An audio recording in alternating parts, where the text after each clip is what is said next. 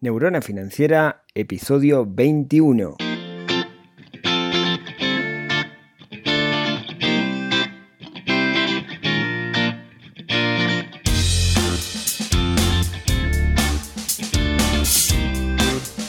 Bienvenidos al podcast de Neurona Financiera, donde hablamos de finanzas personales, donde hablamos de inversión, donde intentamos dominar el sutil arte del dinero y no que el dinero nos domine a nosotros. Mi nombre es Rodrigo Álvarez, soy el creador de neuronafinanciera.com, un sitio web donde hablamos de finanzas personales, donde hablamos de inversión, donde hablamos de plata, donde hablamos de hábitos, donde hablamos de un montón de cosas para al final del día no sufrir estrés por dinero. Hoy un episodio súper especial del podcast como decía, es el episodio número 21 y a partir de hoy empezamos a salir también en el observador.com.hoy, uno de los diarios más prestigiosos de, Uruguay. Empieza a levantar los, podcasts, así que muchas gracias a, bueno, la gente del Observador que me da esta oportunidad. Así que si es la primera vez que estás escuchando algo sobre neurona financiera porque hiciste clic en eso que viste en el portal del Observador, date una vuelta por neuronafinanciera.com que explica qué es lo que, qué es lo que hago, quién soy yo y todo eso. Les recuerdo que mañana voy a estar en, Salto, en, en, Palacio Córdoba, eso de las 19 horas, Uruguay 202. Espero llegar porque no, conozco mucho. Voy a estar dando una charla de la mano de, Social Lab, del desafío Economía para Todos. Social Lab es una incubadora de empresas sociales que hacen un laburo buenísimo y que, mm, bueno, me invitó a, dar una charla. Un poco la idea de la charla es tirar algunos tips o algunas reflexiones con respecto al ahorro, pero al mismo tiempo buscar problemas buscar problemas en, nuestra vida financiera que pues, se puedan solucionar. Así que si están por allá, si están por salto, los espero y nos vemos mañana. Bueno, hoy quiero hablar un tema que les cuento cómo llegué al tema.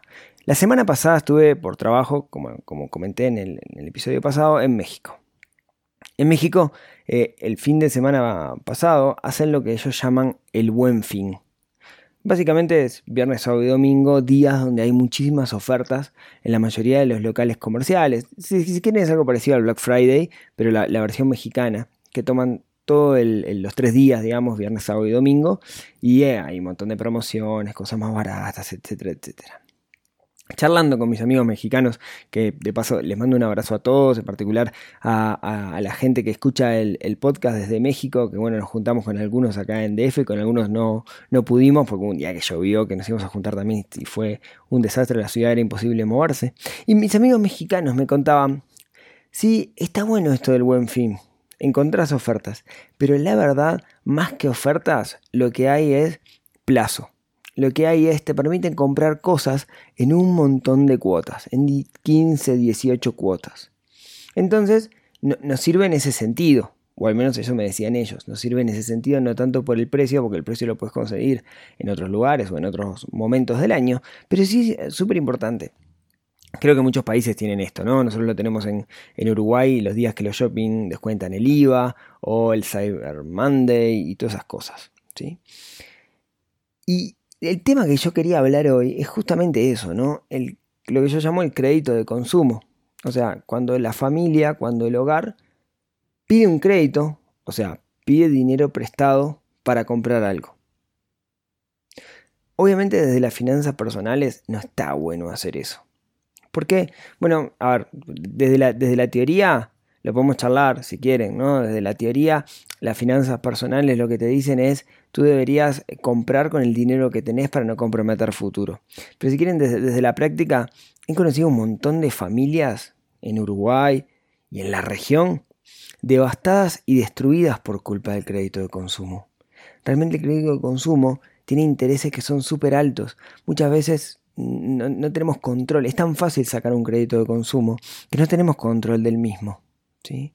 Entonces lo que nos termina pasando, o lo que conozco, es mucha gente que termina mm, pidiendo créditos para pagar los intereses de los créditos por la presión que recibe. Y entra en una calecita que termina eventualmente destrozando una familia, comprometiendo muchísimo el futuro. Eh, conozco muchos casos y casos cercanos que, han vivido esto. Creo que todos conocemos gente, o inclusive capaz que, que, vos que estás escuchando lo sufrís. Entonces un poco la idea hoy es charlar y hacer algunas reflexiones con respecto a los créditos de consumo. Em, a ver, Muchas veces nos pasa cuando compramos algo en muchísimas cuotas, que cuando terminamos de pagar la última cuota, ese, ese bien o servicio que, teníamos que consumir, eh, ya ni nos acordamos que en qué era, ¿no? Uy, me vino la cuota y, no sé en qué fue que gasté esto. Entonces, bueno, primero vamos a, poner un poquito de, orden en esto. Creo que hay dos eh, instituciones, si se quiere, eh, legales al menos, que nos permiten conseguir créditos de consumo. La primera son las financieras, ¿sí? esas que están con lo que se llama en, la jerga a pie de calle. Son empresas que de alguna manera lo que hacen es ofrecer, su negocio es ofrecer préstamos de consumo. No voy a dar nombre, ustedes más o menos saben a cuáles me refiero. Usualmente, ¿qué es lo que intentan hacer? Y acá, disculpen, digamos, con lo que voy a decir, ¿no? Pero buscan personajes que sean conocidos, personajes obviamente, usualmente mediáticos, personajes que trabajan en la televisión, que usualmente están asociados con el común de la gente. O sea, usualmente la gente que, ve tele los, ve como, como, cercanos. De esa forma lo que hacen es decir, bueno, si yo este, quiero mucho a este personaje que sale en la tele y este personaje me vende este crédito diciéndome además que me está ayudando, entre comillas, entonces esto no puede ser tan malo. Estas eh, empresas eh, están controladas por el Banco Central y usualmente, usualmente no, deben, no, mm, sus tasas, digamos, los que nos cobran por prestarnos dinero, porque no es que lo presten porque son buenos, es un negocio para ellos, no debe ser superior a lo que el Banco Central denomina la tasa de usura.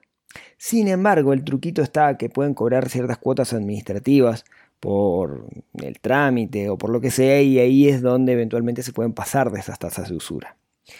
Tengan en cuenta que cuando una empresa dice te doy un crédito a sola firma con la cédula, en realidad lo que te están diciendo es, si tú vienes a pedirnos un crédito a mí, quiere decir que en otros lados no te lo dieron. Entonces es tu última opción y te voy a matar por eso, te voy a cobrar muchísimo. ¿sí? Claro, dicho de esa forma suena feo, pero en realidad es eso, ¿no? Los préstamos a sola firma en realidad es, no te voy a pedir ninguna garantía, no me importa mucho si me puedes pagar o no. Porque en realidad como cobran tasas tan altas, tienen negocio por más que mucha gente no termine, no termine pagando las cuotas o vayan a litigios para poder pagar al final del día. Pero, claro, usted puede decir, no, pero yo no tengo nada que ver con esto. Yo en realidad jamás me metí en una de estas financieras y no, es de mi interés poder hacerlo. Ok, perfecto, pero creo que todos tenemos hoy por hoy tarjeta de créditos. Y al final la tarjeta de crédito es una cosa muy parecida. De hecho, a veces los intereses de la tarjeta de crédito son mayores a los intereses que nos cobra una de estas financieras. Claro, la tarjeta de crédito en realidad la asociamos a un banco, entonces como que tiene un prestigio porque es el banco donde la gente se viste bien y donde hace mucho dinero y es un banco y hace reclamos en la televisión, pero al final del día es lo mismo. La única diferencia quizás es que la tarjeta de crédito, mm, eh, tú podés eh, pagar el total, cuando uno paga algo en cuotas con una tarjeta de crédito, puedes elegir pagar el total o pagar el mínimo. Como ya hablamos en algún momento, cuando pagas el total, Ok, perfecto, si pagas el total, mm, le vas devolviendo al banco o al emisor de la tarjeta de crédito, le vas devolviendo el dinero con el cual él, le pagó al comercio. Sin embargo, si pagas el mínimo, ahí el banco o el emisor, digamos, comienza a cobrarte. Comienza a cobrarte a vos intereses, porque en realidad estás comprando algo que, te, que salía 10 y lo terminas pagando 20 por los intereses que te terminan cobrando. Entonces tenemos que tener mucho cuidado porque la tarjeta de crédito es una herramienta. Antes era difícil conseguir una tarjeta de crédito. Hoy te la tiran por la cabeza. De hecho, a veces es más difícil de cancelarla que, que tener, que, digamos, cancelarla que seguir teniéndola. A mí me pasó que, eh, y cuando hice el, posgrado en la universidad, me abrieron una cuenta en un banco sin pedirme permiso y la forma de pagar era con giro bancario y me llevó una tarjeta de crédito. Yo no la quería la tarjeta de crédito. Y claro, el primer año es gratis, después te empiezan a cobrar. Esto es un tema, porque hoy las tarjetas de crédito te las tiran por la cabeza. Y a diferencia de lo que pensamos, no es una señal de prestigio tener una tarjeta de crédito. Em, el otro problema que tiene la tarjeta de crédito es que muchas veces no somos conscientes de lo que estamos gastando. Es tan fácil pasar la tarjeta, es tan sencillo pasar la tarjeta que nuestro cerebro, digamos, no, registra de que algo se va, no está yendo un billete de mi bolsillo. Entonces no nos damos cuenta del gasto, entonces tenemos que ser muy prolijos registrando los gastos para saber exactamente en qué fue lo que, lo que gastamos. Bueno, mm, como les decía, los créditos de consumo tienen un montón de problemas. O sea, nos pueden generar un montón de problemas independiente de nuestra actitud o lo bien que nosotros lo, encaremos. Hay otro tipo de créditos que no son tan malos, que son los créditos en los cuales yo me apalanco para ganar dinero. Por ejemplo, una empresa pide un préstamo al banco para producir si no, no podría hacerlo por lo que tiene que invertir para hacer la producción, y esa producción la vende y termina ganando dinero en total, al final del día gana dinero. Pero no son préstamos de consumo, esos son préstamos entre comillas buenos, ¿sí? son apalancamientos. En este caso no, en este caso es para consumir, usualmente para cosas efímeras, y vamos a terminar pagando por mucho tiempo. Como yo le decía, conozco un montón de gente que entró en esta calecita de pedir un préstamo, no poder pagarlo, después te empiezan a presionar para que pagues, entonces como te presionan tanto, vas y sacas otro préstamo con intereses más altos para pagar este préstamo. Y así quedas en una calecita, calecita, calecita, y eso puede devastar a una, a una persona. Además de eso, capaz que no, lo tienen muy, muy claro, pero todos nosotros, todos, todos en Uruguay, en la región, en los países, eh, los bancos centrales tienen un perfil que dice cómo somos nosotros como deudores. O sea, cuál es nuestra deuda. Eh, tenemos una calificación todos tenemos una nota. Claro, mm, me pasó alguna vez de estar en un banco y ver gente pidiendo préstamos y diciéndole, no, no te puedo dar un préstamo. ¿Por qué? Porque cuando tenías 18 años no pagaste esta cuota de no sé qué, entonces tu perfil es tal y es un perfil negativo, entonces no te lo puedo dar. Y esa persona, si necesita la plata, lo que va a terminar haciendo es terminar siendo alguien que le dé el dinero a sola firma, sin chequear. Y eso es, digamos, y ahí lo va a matar con los intereses. Entonces tengamos cuidado con eso. Una forma de ver y de razonar los, préstamos de consumo es pensar que la mayoría de nosotros intercambiamos nuestro tiempo por dinero. Eso es lo que pasa cuando trabajamos. Intercambiamos nuestro tiempo y nuestro conocimiento por dinero. Yo puedo calcular cuánto cuesta mi hora de trabajo. Fácil. Yo veo cuáles son mis ingresos, veo cuántas horas trabajo, hago la división y sé cuánto sale la hora de trabajo. Por más que no sea jornalero o que no cobre por hora, yo puedo calcularlo eso. Entonces yo sé cuando voy a comprar algo, supongamos, si mi hora de trabajo sale 100 pesos y voy a comprar algo que sale 1000 pesos, yo sé que tengo que trabajar 10 horas para comprar ese algo. ¿Ok? Ahora, miren qué interesante, cuando compro algo a crédito, lo que estoy haciendo es comprometiendo horas futuras. Yo voy a comprometer durante los siguientes, si compro algo de 1000 pesos de nuevo, a 10 cuotas, voy a comprometer durante los 10 meses siguientes una hora de mi trabajo para pagar eso que estoy comprando y usando ahora. O sea, lo que estoy haciendo es comprometiendo futuro. ¿Sé si lo puedo pagar? Bueno, no, lo sé, porque el futuro es, algo incierto. Suponemos que sí, pero en realidad tengamos los presentes, que lo que estoy haciendo es comprometiendo trabajo de mi futuro. Me estoy comprometiendo horas de mi futuro para poder pagar eso.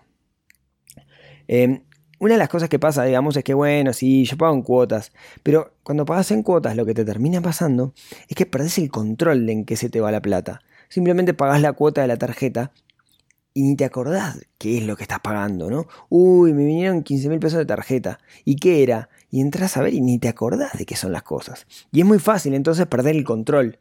Hacer un presupuesto, por ejemplo, se hace imposible, porque no tengo claro en qué se me va el dinero. Y sabemos que hacer un presupuesto, de lo cual podríamos hablar en algún capítulo del podcast, es súper importante para saber organizarme y saber proyectarme a futuro. Otro punto de vista sobre el cual lo podemos, lo podemos ver es la satisfacción inmediata versus mm, posponer la satisfacción. ¿A qué me refiero con esto? Cuando mis padres eran jóvenes, o mismo cuando yo era chiquito, digamos que no existía esta abundancia de crédito.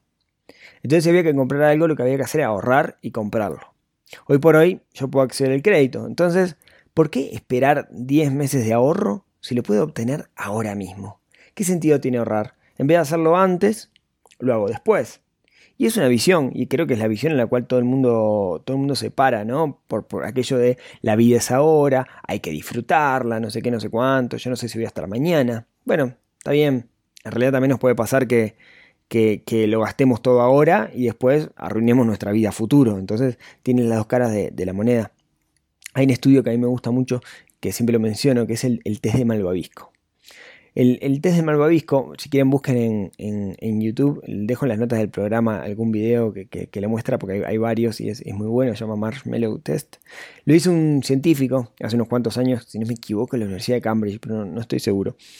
Básicamente lo que hizo este científico fue, mm, agarraba niños, tomaba niños, los ponía con una cámara filmando, ¿no? Los ponía dentro de una habitación y le decía, mira, te voy a dar un malvavisco. Ubican los malvaviscos, esas cosas que no sé, que son, digamos, como una gelatina, pero que para los niños son irresistibles y para los adultos también.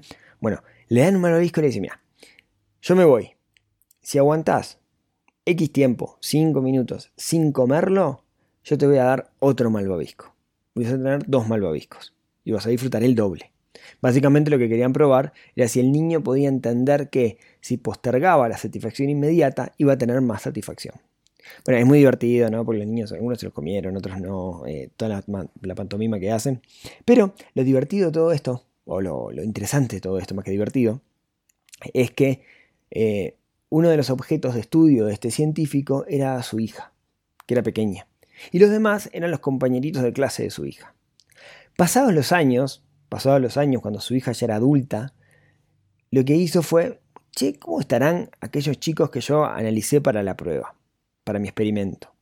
Cuando lo, fue, a, lo fue a analizar, descubrió que aquellos que habían postergado la satisfacción inmediata en pro de una eh, satisfacción, eh, de, una, satisfacción futura más grande, o sea, en vela, aquellos que habían aguantado y no se habían morfado el malvavisco y habían esperado por los dos malvaviscos, eran gente mucho más eh, sana en su sana o, mejor dicho, se habían desarrollado mucho más en su vida personal y profesional que los otros.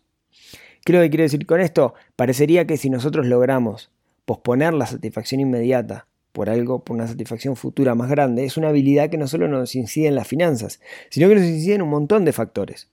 Controlarnos, ¿no? Controlar esa ansiedad, esa, esa ansiedad de hacer las cosas ahora mismo por algo mejor a futuro, nos ayuda. De, hecho, de hecho, está comprobado, y hay unos cuantos libros que, hablan, si quieren, eh, les dejo algunos en las notas del programa, de que cuando nosotros planificamos algo y vamos construyendo caminos a planificación, ese algo nos hace mucho más feliz. ¿Qué quiero decir por esto? Si yo digo, eh, me voy a ir de vacaciones en enero y en julio, digo, bueno, me voy de vacaciones, en julio busco una casa, la seño y después voy preparándome mes a mes para las, vacaciones de enero, esas vacaciones me van a hacer mucho más felices que si tomara la decisión los últimos dos días de enero, porque la felicidad se extiende desde el periodo en que empiezo a planear hasta el, hasta el final. En términos de finanzas, es lo mismo, digamos, si yo quiero comprar algo, me va a hacer mucho más feliz cuando ahorro para comprar ese algo y después lo compro, que cuando mm, caigo en la satisfacción inmediata, que sería comprarlo a crédito, o sea, lo compro y lo pago después. De hecho, hay un concepto que se llama adaptación hedonista. Adaptación hedonista quiere decir que cuando yo compro algo, enseguida me acostumbro a ese algo y ya deja de causarme la impresión o la satisfacción que me generó en el, momento en que lo compré. ¿Nunca les pasó que, quieren algo con muchas, muchas ganas y de repente van y se lo compran y el momento que se lo compran, después al ratito yo pasa a ser un tipo, eh, sí, lo tengo, y no les genera gran, gran satisfacción? Bueno, eso se llama adaptación hedonista, ¿no? Entonces, tenemos que tenerlo presente. Si yo compro algo a cuotas, puede ser que ese algo que compro deje de agradarme, deje de gustarme tanto como yo me lo imaginaba, pero ojo, porque después viene un año de cuotas. Así que tengámoslo presente. ¿sí? Y esa es la otra lectura que, que le quería dar. Claro, hay gente que dice, che Rodrigo, está todo bien con esto. Pero en Uruguay tenemos una inflación del 8-9%. Si yo compro algo en 12 cuotas, la última cuota, por más de que sea del mismo valor, perdón, del mismo dinero, el valor que tiene va a ser un 9% menos del que el momento que compré. Y eso es verdad. Y eso es verdad. Claro. ¿Qué pasa? Tengo que poner la balanza, ¿no? La esa ganancia de valor de dinero que tengo si lo pago en cuotas, es una decisión financiera, versus todas las contras que tiene, que es lo que hablamos hace un ratito. O sea, Está bien, puede ser, sí. Eh, eh, puede ser que si lo pagas en cuotas al final, en términos de valor, termines pagando menos. Pero te puede llegar a comprometer. Tenés que ser muy ordenado. Y la mayoría no lo somos. La mayoría no somos tan ordenados como para poder pagar en cuotas. Porque estamos, digamos, eh, comprometer ese futuro es muy complicado. Entonces, es una balanza. Si vos sos muy ordenado, está bien. Si pagas en cuotas, puedes tener un beneficio. Si no sos tan ordenado, cuidado porque estás comprometiendo futuro. Entonces, a modo de, conclusión, si quieren, eh, creo que los créditos de consumo son sumamente peligrosos, porque nos pueden terminar arruinando la vida, nos pueden terminar realmente comprometiendo. Yo conozco muchos casos de gente que está muy complicada por, este tema, así que tengámosles respeto y tengámosles mucho cuidado. Es el camino rápido. Y no sé ustedes, pero yo no creo en el camino rápido. ¿Sí? Yo realmente no creo en el camino rápido. Yo creo que es preferible ahorrar y después comprar algo que pagar en cuotas, comprarlo y pagarlo después. ¿sí? En particular con las cosas. Si me decís, pa, me salió la oportunidad única de un viaje a tal lado, que es una experiencia, bueno, lo podemos discutir aparte. Ahí lo podemos discutir aparte. Pero una cosa, una endeudarse por una tele es algo que no consigo. Realmente no te va a hacer más feliz. ¿sí? Si estás viendo un gol de Uruguay en el Mundial, te va a hacer tan feliz en la tele 89 pulgadas, super LED, fashion, lo que sea, que en una tele 14 o en el teléfono. Al menos eso es lo que pienso. Ustedes pueden no estar de acuerdo. Y creo, creo que al final todo se trata de construir hábitos. Todo se trata de construir hábitos sanos financieramente hablando. O lo más sanos posibles financieramente hablando todo lo que venimos hablando en esta serie de podcasts, en los artículos del blog, etcétera, lo que buscan es eso, es construir hábitos, ¿sí? si quieren es como lo mismo que, con bajar de peso. No alcanza con hacer una dieta cada tanto, lo que hay que hacer es cambiar la forma en la cual nosotros nos alimentamos, hacemos ejercicio, etcétera. Bueno, esto es muy parecido. Lo que tenemos que hacer es construir hábitos sanos. Y sin duda, el crédito de consumo no es otra cosa que la comida chatarra de las finanzas personales. Así que los invito a que piensen sobre esto, Pueden estar de acuerdo o no pueden estar de acuerdo, como siempre, pero la idea es dejarlos pensando al respecto. Bueno, todo por aquí. Un récord. Hoy, metimos 20 minutos, que es el, tiempo estimado, no como la vez pasada, que fue media hora. Pero bueno, muchísimas gracias por haberme escuchado hasta ahora. Como siempre, muchas gracias por los me gusta. Muchas gracias por escucharlo desde Spotify y agregarlo en sus bibliotecas o como se llame. Muchas gracias por los que me dan para adelante en iTunes. Y bueno, Muchas gracias a todos los que me están escuchando y nos vemos el miércoles que viene con alguna otra historia o algo hablando de este mundo maravilloso de las finanzas personales para al final no sufrir estrés por dinero y eso es lo que buscamos. Mi nombre es Rodrigo Álvarez y nos estamos viendo la próxima semana. Hasta luego.